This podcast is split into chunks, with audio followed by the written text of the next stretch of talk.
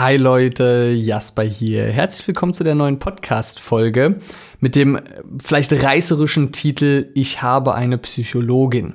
Und als allererstes möchte ich einmal sagen, ähm, ich finde es super, wenn sich Leute Hilfe holen. Und auch wenn Leute eine psychologische Betreuung wahrnehmen, wenn Leute in Therapie gehen und so weiter. Ähm, ich finde es total schade, dass ich, weiß nicht, ob nur ich das Gefühl habe, dass es in Deutschland manchmal noch so schief angesehen oder verpönt ist. Äh, in Amerika sind die Leute da, glaube ich, schon wesentlich weiter. Da ist ganz normal, dass man sich auch psychologische Hilfe holt.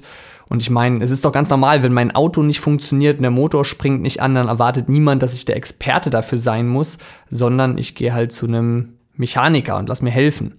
Und ähm, ja, also gibt es viele Bereiche, wo es das Normalste der Welt ist, dass man sich einen Nachhilfelehrer holt oder dass man sich einen Elektriker holt oder einen Fliesenleger oder was auch immer. Aber dann gibt es andere Bereiche, wie vielleicht den eigenen Körper, wo es noch nicht so normal ist, dass man sich dann halt einen Ernährungsberater oder Personal Trainer holt. Ähm, da ist es zumindest nicht verpönt, aber ich habe manchmal das Gefühl, sobald Leute eben äh, psychische Probleme haben, wird auf einmal ganz schräg geguckt, wenn man sagt, ja, auch da hole ich mir natürlich von einem Experten Hilfe. Warum denn auch nicht? Ist doch ein total essentieller Bereich im Leben. Und äh, der Titel ist natürlich extra auch ein bisschen reißerisch gewählt. Ich will aber direkt sagen, es geht nicht darum, dass ich in psychologischer Betreuung oder so bin. Ich habe jetzt keine Psychologin, die ich äh, privat quasi konsultiere, sondern ich habe eine Psychologin im Team. Also ja, ich habe eine Psychologin, aber die habe ich fest zu mir ins Team geholt, die arbeitet für mich und ich möchte mal erklären, warum und welche Arbeit sie macht und warum ich das für so super, super wichtig erachte. Ähm, bei mir im Team ist also die Frieda, sie ist studierte Psychologin, hat ihren Master in Gesundheitspsychologie gemacht und ich finde das ein ganz, ganz wichtiges Thema. Natürlich betreuen wir unsere Kunden nicht mit einer psychologischen äh, Therapie oder Co. Ich muss immer aufpassen. Ich selbst kenne mich jetzt mit den Fachbegriffen nicht genau aus. Ne? Also ähm, ich kann gerne auch mal eine Folge mit ihr zusammen aufnehmen, dann kann auch sie mal was dazu erzählen. Also ich bitte verzeiht mir, wenn ich jetzt vielleicht manchmal nicht genau den richtigen Begriff für Therapie oder äh, Co. benutze. Ähm, aber im Endeffekt geht es bei uns ja immer um, um den, das Schlüsselwort Ernährungspsychologie. Ja? Und wie schaffe ich es, dass wir bestimmte Sachen aus dem Unterbewusstsein lösen und so weiter. Also ich kann ja einfach mal kurz eine E-Mail von einer Kundin vorlesen. Da wird sehr, sehr gut äh, deutlich, ähm, warum es super wichtig ist, an, wir sagen immer intern bei uns, am Mindset zu arbeiten, also an dem, wie man Sachen sieht, an den Glaubenssätzen, die man hat ähm, und warum es nicht Sinn macht, in meinen Augen, ein Coaching nur rational, nur mit Ernährungsbetreuung zu machen. Ja, ich lese einfach mal ganz kurz die E-Mail vor. Also sie äh, ist bei mir im Coaching, fängt bald mit dem Coaching an und hat jetzt geschrieben, äh, ich freue mich schon sehr auf das Coaching und kann es kaum erwarten. Ähm, Versuche jetzt schon meine Fressattacken und mein Essen an sich in den Griff zu bekommen. Gar nicht einfach, aber die Kilos müssen weg. Hast du vielleicht ein paar Tipps, was ich jetzt schon machen kann? Essen tracken zum Beispiel. Äh, ich lese den Namen jetzt extra nicht vor, weil ich das äh, nicht gefragt habe, ob das okay ist, aber äh, wenn du hier zufällig zuhörst, dann ganz, ganz liebe Grüße an der Stelle.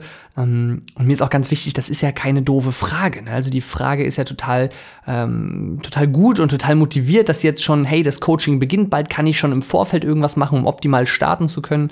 Ähm, das Problem ist nur, dass zum Beispiel Kalorientracken, wie sie gefragt hat, eine rationale Lösung für ein emotionales Problem wäre.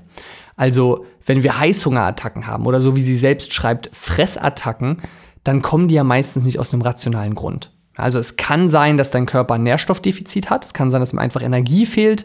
Es kann auch sein, dass ihm bestimmte Vitamine fehlen. Unser Körper ist leider nicht gut genug zu sagen, gib mir Vitamin A. Der Körper sagt dann erstmal einfach Hunger, weil der ist gewohnt, egal was du in der Natur isst, ob es ein Ei ist, ob es eine Kartoffel ist, ob es ein Apfel ist, überall sind Vitamine, Ballaststoffe, Eiweiße und so weiter drin. Also egal was du isst, da wird was Wertvolles für den Körper ankommen. Dass wir auf einmal Schokolade, Chips und Sahnetorte erfinden, damit hat er erstmal nicht gerechnet. Deswegen der Körper sagt einfach nur Hunger. Es kann sein, dass dir Vitamine, Mikronährstoffe fehlen. Es kann sein, dass du einfach viel zu lange schon ja, Crash-Diäten machst, dich runterhungerst und äh, dir einfach Energie fehlt. Auch dann können Heißhungerattacken kommen. Ähm, es kann aber auch sein, und das ist sehr häufig, dass es gar nichts mit dem rationalen Essen oder den Nährstoffen zu tun hat, sondern dass Sachen wie Konditionierungen da sind oder dass Sachen wie äh, emotionales Essen vorhanden ist. Und da kann ich so oft ich will sagen, isst nur so viele Kalorien oder isst lieber ein Apfel. Du weißt selbst, ja, jeder, der hier zuhört, weiß selbst, dass ein Apfel gesünder ist als eine Schokolade. Die Frage ist, warum fällt es einem so schwer, sich dran zu halten? Und wenn du da ein emotionales Essen hast, dann weißt du selbst, der Apfel wäre besser. Ich kann es dir so oft sagen, wie du willst, du wirst dich nicht dran halten. Wenn du diszipliniert bist, wirst du dich vielleicht ein paar Mal dran halten. Aber rein statistisch kämpfst du ja immer super gegen dich selbst an und statistisch wirst du diesen Kampf irgendwann verlieren egal wie diszipliniert du bist, wenn du fünfmal am Tag Cravings auf Schokolade hast und du kannst viermal am Tag standhalten, dann ist das eigentlich eine richtig, richtig gute Quote.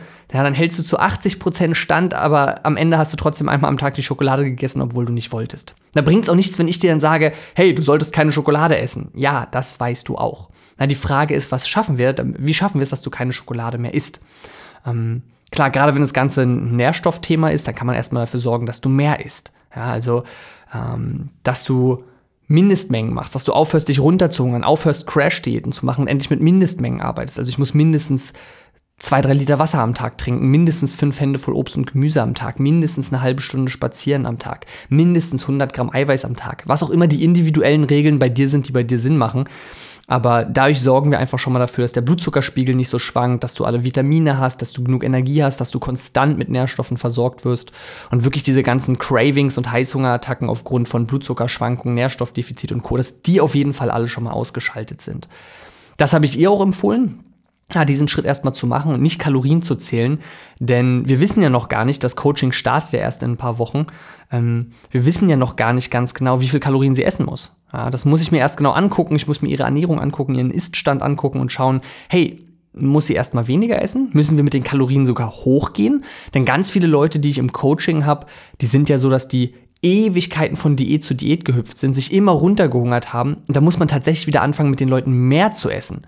Und dann zusätzlich den Stoffwechsel beschleunigen und dann verbraucht der Körper auch wieder mehr Kalorien. Und absurderweise, ja, die Leute nehmen dann ab, obwohl sie mehr essen weil sie dafür sorgen, dass ihr Körper noch mehr Kalorien verbraucht als das, was sie mehr essen.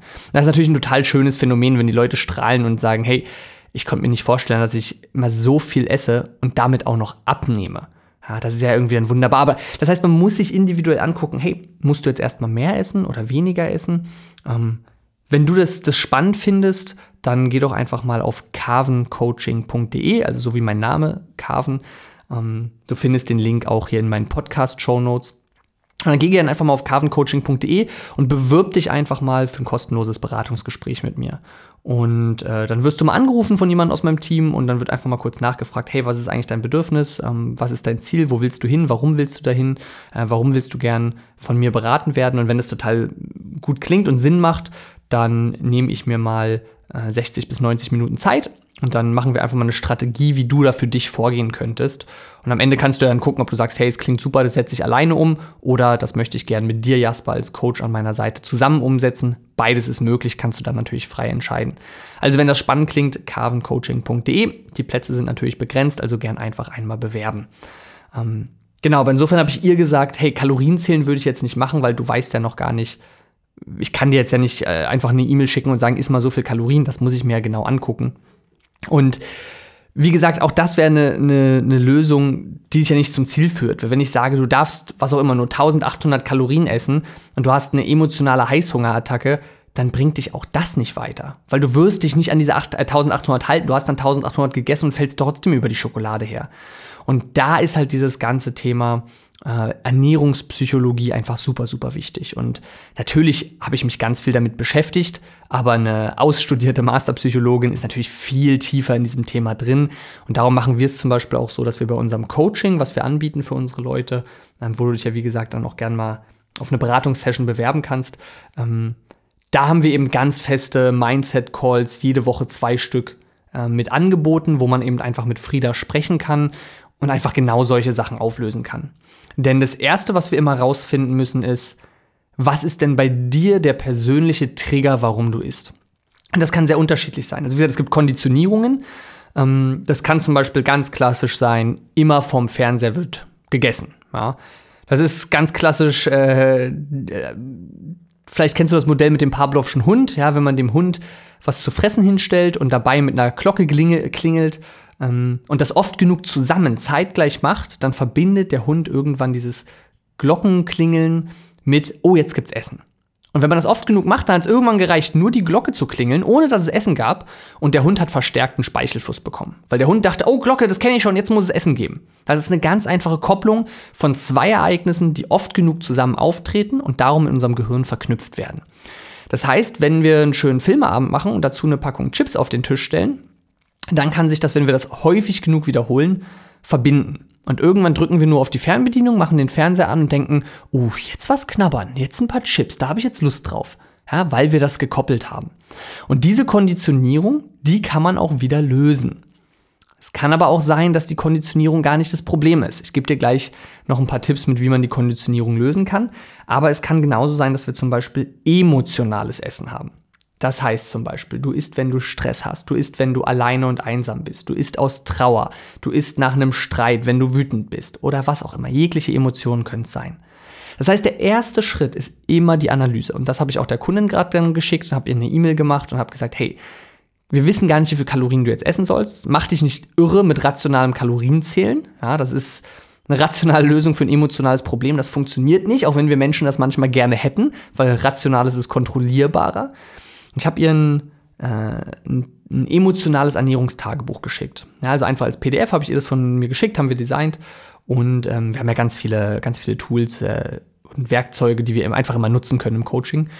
Und bei diesem Ernährungstagebuch geht es nicht darum, also sie schreibt mit ja, für eine Woche, was sie isst. Es geht mir aber nicht darum zu sehen, oh, wo hast du, äh, wie viel Kalorien hast du gegessen und wie viel Eiweiß hast du drin und äh, wie viel Kohlenhydrate und was auch immer, sondern es ist viel spannender, dass wir mal gucken, ähm, wann hast du gegessen? Wo hast du gegessen? Mit wem hast du gegessen? Wie hast du dich davor gefühlt? Wie hast du dich danach gefühlt? Wenn wir diese Fragen in der Tabelle ausfüllen und nicht nur wie viel Eiweiß, Protein und Fett war drin, dann sehen wir nämlich ganz, ganz spannende Sachen. Nämlich zum Beispiel, hey, besonders viel habe ich immer dann gegessen, wenn ich alleine zu Hause war. Oder mit dem einen Kollegen habe ich meistens, gab es meistens Fast Food. Oder Schokolade gab es meistens in Situationen, wo vorher viel Stress war. Danach habe ich mich ausgeglichener gefühlt. Ja, also man merkt, mit diesem äh, emotionalen Ernährungstagebuch, damit findet man erstmal raus, was der Trigger, was die Situation, was die Ursache ist. Und das ist ganz, ganz, ganz entscheidend. Denn ich brauche dir keine Tipps geben, wie du mit Stressessen umgehst, wenn du gar nicht aus Stress isst, sondern um dich zu belohnen. Ja, das ist eine ganz andere Herangehensweise. Das heißt, wir müssen immer erstmal analysieren, warum hast du denn die Fressattacke, die Heißhungerattacke oder äh, Lust auf Schokolade oder was auch immer. Und wenn wir dann sehen, ah, es ist die Kopplung mit dem Fernseher oder ah, es ist Stressessen oder was auch immer es bei dir ist, dann können wir eine individuelle Lösung dafür suchen. Okay, ich habe gerade schon gesagt, dass ich dir dafür auch hier in dem Podcast gleich noch ein paar Tipps mitgeben will. Und ich will dir jetzt äh, direkt mal ein paar Tipps mitgeben zum Thema Konditionierungen auflösen. Ja, wieder entkoppeln. Also dieses Chips zum Fernseher wieder entkoppeln. Das ist nämlich alles möglich. Das ist das Schöne. Es gibt zwei Wege zum Beispiel, die man da machen kann. Äh, der eine ist etwas brutaler, ist unangenehmer, geht dafür aber auch schneller. Die eine Möglichkeit, das Verhalten zu entkoppeln, ist nämlich ganz einfach. Es muss häufig genug auftreten. Oh, also diese, diese beiden Verhalten, ja, Chips essen und Fernsehen gucken, muss häufig genug wieder alleine auftreten und dann entwöhnt man sich davon wieder. Also wenn du schon beim Knopfdruck Lust hast, ein paar Knabbereien auf den Tisch zu stellen, dann musst du einfach wieder stehen, ja, so doof das klingt, und äh, Fernsehen gucken und keine Chips essen. Das Wichtigste ist also, dass wir erstmal bewusst gemacht haben, aha, du isst immer, weil du unterbewusst durch den Knopf auf die Fernbedienung Lust auf Chips hast. Wenn du das nicht weißt, dann spielt es sich im Unterbewusstsein ab. Auch das in der Psychologie ein ganz, ganz spannendes Thema. Dann spielt es sich im Unterbewusstsein ab und dann hast du gar keine Chance, das irgendwie zu kontrollieren, weil du kriegst gar nicht mit, wie du dich verhältst. Ja, du merkst das selbst gar nicht. Jetzt weißt du es, jetzt kannst du dir bewusst machen, hey, das nächste Mal, wenn ich Fernsehen gucke, achte ich drauf und halte mich gezielt zurück, egal ob ich will oder nicht, ich esse keine Chips dabei. Und das Verlangen kann aber richtig groß sein. Ja, je nachdem, wie stark diese Konditionierung ist und warum diese Konditionierung entstanden ist, kann dieses Verlangen natürlich richtig groß sein und es kann unangenehm sein. Das muss in dem Fernsehbeispiel jetzt nicht immer sein, aber es gibt ja auch deutlich stärkere Trigger. Ähm, genau, und wenn man dann sagt, hey, ich merke, das fällt mir schwer, das einfach zu lassen, das Verhalten, dann würde man sich Stück für Stück davon wegentwöhnen. Das heißt, man würde das Verhalten, etwas dabei zu essen, beibehalten, aber erstmal etwas gesünder gestalten und dann die ganzen intensiven Reize Stück für Stück rausnehmen. Wir bleiben mal bei diesem Beispiel Couch und Knabbereien. Das heißt, man stellt sonst immer eine Tüte Chips hin und sagt jetzt, hey, ich nehme mal die gesalzenen Nüsse. Denn Nüsse Da werden einfach nicht alle Kalorien aufgenommen. Das haben eine sehr komplexe Struktur. Der Darm nimmt nicht alles auf, sondern ein paar Kalorien werden wieder ausgeschieden. Außerdem verbrennt der Körper von den Nüssen ein paar mehr Kalorien für die Wärmeproduktion und nicht alles landet auf der Hüfte. Also ja, Nüsse sind sehr hochkalorisch und gerade mit Salz triggern die einen eher dazu, mehr zu essen. Aber äh, sind schon mal eine gesündere Variante als Chips, haben nicht so viele Transfette, haben gesündere Fette drin. Also auf jeden Fall eine bessere Option. Das heißt, wir steigen um von den Chips auf gesalzene Nüsse. Und wenn man das eine Zeit lang gemacht hat, kann man sagen, gut, jetzt nehmen wir weiter Nüsse, aber wir nehmen keine gesalzenen Nüsse mehr, weil dieses Salz, das triggert unsere Geschmacksnerven so stark, dass wir immer weiter essen wollen. Sondern wir nehmen normale Nüsse. Und wenn man normale Nüsse genommen hat, dann kann man sagen, gut, und jetzt nehmen wir zum Beispiel Nüsse, äh, die man erst schälen muss. Also ganze Walnüsse oder Erdnüsse, die man wirklich immer erst aufknacken muss. Dadurch ist man die ganze Zeit beschäftigt, man hat noch immer noch die, die Gewohnheit, ähm, vor dem Fernseher was zu essen. Ja, das wird befriedigt und man hat dieses Geschmackserlebnis beim Fernsehen gucken und die Hände sind beschäftigt, das ist auch immer oft wichtig. Ähm, vielleicht kennt man das auch von Rauchern, die sich selbst Zigaretten drehen oder mit ihren Zigaretten immer noch äh, zehn Minuten rumspielen in der Hand, bevor sie die rauchen. Ja, gerade wenn das aus Stress gemacht wird. Die Hände brauchen was zu tun. Auch das ist eine Konditionierung, die entstehen kann. Das heißt, wenn ich die Nüsse erst noch knacke, sind meine Hände beschäftigt, mein Mund ist beschäftigt, ich habe ähm, das Geschmackserlebnis aber ich werde nicht mehr ganz so viel davon essen, weil es dauert ja einfach länger, bis ich die Nuss geknackt und gegessen habe und ich kann die nicht so reinschaufeln. Das heißt, in der einen Stunde, die ich Fernsehen gucke, werde ich einfach automatisch weniger davon essen. Und dann kann man das Ganze noch auf die Spitze treiben und kann sagen, gut, die Nüsse mache ich jetzt vorher noch in irgendwie ähm, eine Flasche oder sowas rein mit einem dickeren Hals, sodass ich immer erst doch äh, dreimal die Flasche schütteln muss, bis da mal eine Walnuss rauskommt. Es gibt ja Flaschen mit so einem dickeren Flaschenhals. Und dann muss ich die aufknacken und essen oder so. Man muss es aber auch nicht auf die Spitze treiben. Äh, meistens sind dann schon so viele Reize rausgenommen, äh, dass man dann auch relativ leicht irgendwann sagen kann, gut, ich muss jetzt keine Nuss mehr zum Fernsehen gucken essen, denn Chips einfach zu entreißen von dieser Kopplung, ne, wo Fett drin ist, Geschmacksverstärker drin sind, ähm, Zucker dran ist ähm, Transfettsäuren dran sind und so weiter. Ne? Das ist natürlich eine Geschmacksexplosion im Mund. Da ist es sehr, sehr schwer, dann erstmal loszukommen. Die Nuss hat das nicht mehr so stark. Die hat das Salz nicht dran, den Zucker nicht dran, hat die Transfettsäure nicht dran, die Geschmacksverstärker nicht. Das heißt, die wegzulassen, das ist dann meist nicht mehr so schwer. Ne? Also, wir haben zwei Optionen. Wir haben entweder die brutale, wir reißen es einfach weg Methode oder wir machen eine Schritt-für-Schritt-Lösung. Auch da wieder, je nachdem, was dein Lieblingslebensmittel ist, wenn du eher auf Eis oder Schokolade abfährst, kann man das natürlich auch anders ummünzen. Aber das sind die Möglichkeiten. Bei emotionalem Essen ist es dann nochmal, ich sage jetzt mal ein bisschen anders, weil da kommt es immer darauf an, was ist die Emotion. Mit Einsamkeit oder Wut muss man halt anders umgehen als mit Stress. Ja, das ist ganz einfach so. Und auch Stress sind Menschen unterschiedlich.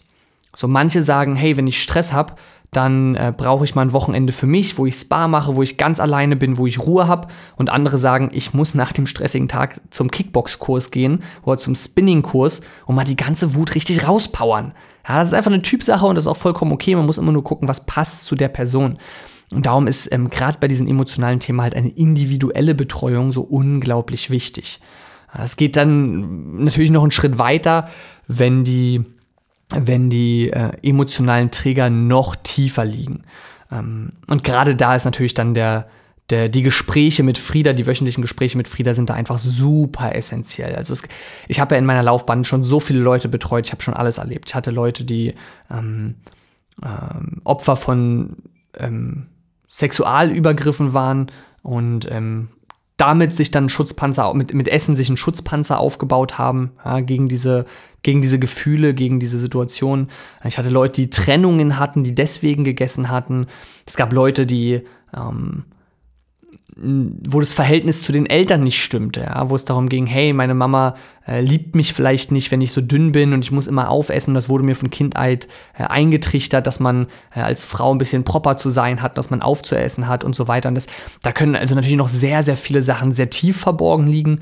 Und das ist dann auch was, wo ich eben ähm, super wichtig finde, dass Frieda mit im Team ist, denn Klar, gerade diese Sachen wie Stressessen, emotionales Essen, Konditionierung und so weiter, da bin ich in der Ernährungspsychologie schon relativ drin. Das habe ich ja auch im Studium alles gehabt. Aber was da natürlich noch tiefer greifend ist und noch tiefschichtiger ja, in die Psyche reingeht, da finde ich es einfach wichtig, äh, wirklich dann eine Expertin zu haben, die genau das macht. Denn das ist dann noch eine Ebene tiefer, wenn du, und das Fiese ist auch hier wieder, dass das ganz, ganz, ganz oft unterbewusst ist. Ja, also das Wichtigste ist immer erstmal, das überhaupt aufzudecken, dass es so ist. Ähm, wenn du unterbewusst den Glaubenssatz hast, meine Mama wird mich nicht mehr lieb haben, wenn ich abnehme und schlank bin, dann wirst du dich immer selbst sabotieren und wirst dich immer dagegen wehren, wirklich endgültig die Ergebnisse zu haben. Wie auch? Ja? Wie könntest du dir und deiner Mama diesem Verhältnis das antun? Das heißt, da müssen wir einfach an einer ganz anderen Ebene arbeiten. Denn egal welchen perfekten Plan ich dir da aufstelle, du wirst dich schlussendlich nicht dran halten, sondern immer wieder ausbrechen und dich selbst sabotieren und Gründe finden, warum es okay ist, sich nicht an den Plan zu halten, weil du eigentlich gar nicht dieses Ziel erreichen willst. Weil ja, du persönlich als Mensch willst schlank sein, willst gesund sein, willst dich fit fühlen, willst abnehmen. Aber du hast halt immer Angst vor der Ablehnung von deinen eigenen Eltern zum Beispiel. Also wie gesagt, das ist jetzt nur ein Beispiel. Das können bei dir ganz andere Sachen sein. Ähm, es ist halt so vielschichtig, dass man immer individuell gucken muss. Aber ähm, beispielhaft ähm, versuche ich halt einfach mal ein paar direkte Beispiele zu nennen, die ich so äh, schon erlebt habe, damit man sich das ein bisschen besser vorstellen kann, als nur zu sagen, ja, es kann psychologisch noch irgendwas tiefer sitzen. Genau, ja, und da ist es halt, da kann ich mir den Mund fusselig reden, wenn ich dir nur erzähle, welche Nährstoffe du essen willst. Da ist es einfach super wichtig, auch diese anderen ähm, Glaubenssätze und diese anderen Trigger aufzulösen. Und das Schöne ist, dass dann fast immer die Erfahrung ist, boah, auf einmal geht das Abnehmen so viel leichter.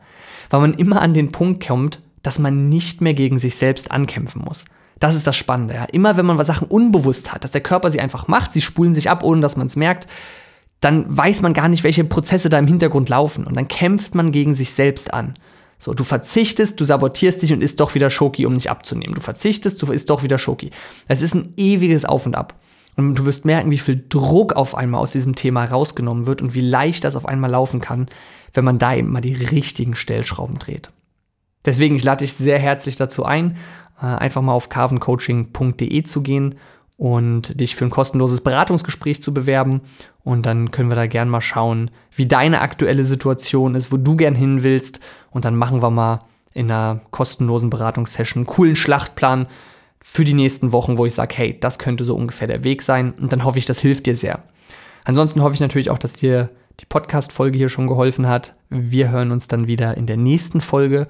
Und äh, ja, ich würde mich natürlich freuen, wenn du dem Podcast hier folgst bei Spotify oder iTunes, wo auch immer du ihn hörst, gern auch eine Bewertung da lässt und dann verpasst du keine Folge mehr und wir hören uns wieder im nächsten Podcast. Bis dahin, ciao.